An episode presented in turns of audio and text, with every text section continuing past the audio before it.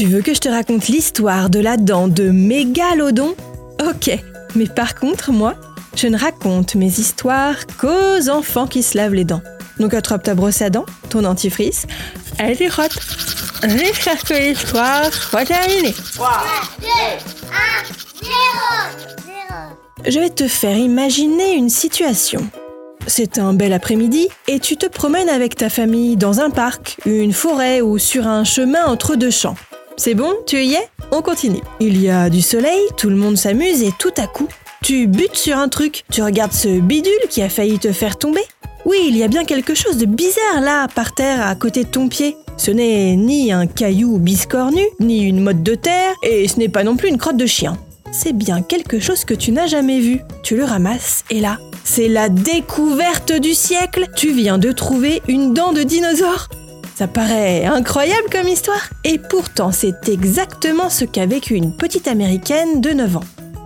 Je vais te raconter la suite de cette improbable découverte dans un instant. Mais juste un truc d'abord. À ton avis, comment se fait-il que l'on puisse encore découvrir des dents de dinosaures alors qu'ils ont disparu de la planète il y a bien longtemps? Parce qu'ils se brossaient très bien les dents et qu'elles sont restées tout ce temps en très très bon état?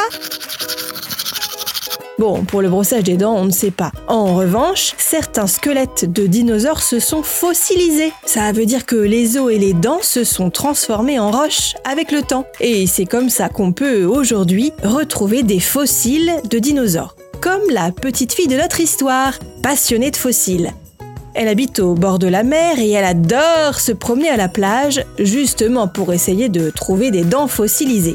Un beau jour, elle avait les pieds dans l'eau, et là, au lieu de tomber sur un galet, coup de chance énorme, elle trouve une dent de mégalodon. Le mégalodon, c'est une espèce éteinte de grand requin, un monstre des mers, une bête énorme, aussi longue qu'un bus, le plus grand requin qui ait existé. Mais il a disparu il y a plus de 3 millions d'années avant que les humains n'existent. Cette petite fille a donc trouvé une dent de ce monstre des mers. La dent est plus grande que sa main. Imagine la taille de la mâchoire, presque aussi haute qu'un humain. Les fossiles de mégalodons sont très rares, mais des scientifiques ont confirmé qu'il s'agissait bel et bien d'une dent de mégalodon. Et ils étaient très admiratifs de la découverte de la petite fille.